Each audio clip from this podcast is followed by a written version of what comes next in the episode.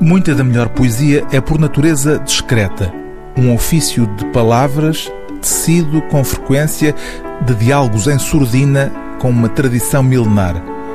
Discretamente, o poeta José Alberto Oliveira recupera versos e vozes, antigos ou mais recentes, dialogando com eles na poesia deste seu novo livro intitulado De Passagem.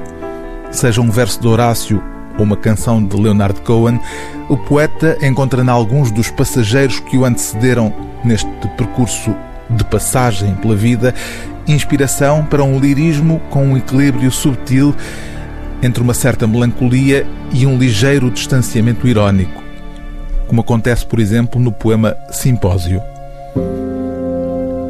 Hoje aconteceu-me comemorar os dias que me faltam para a morte.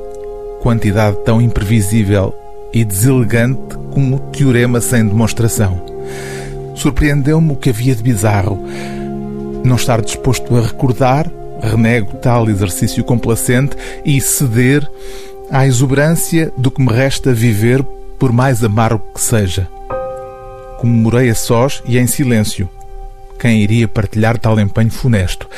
Mas foi uma boa festa: vinho, lombo de porco, um cálice de aguardente e dois ou três cigarros a platinar a ganga.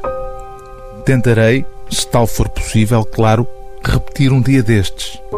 Faz bem à alma a ilusão de que a morte para já pode esperar. O livro do dia TSF é De Passagem, de José Alberto Oliveira, edição Assírio e Alvim.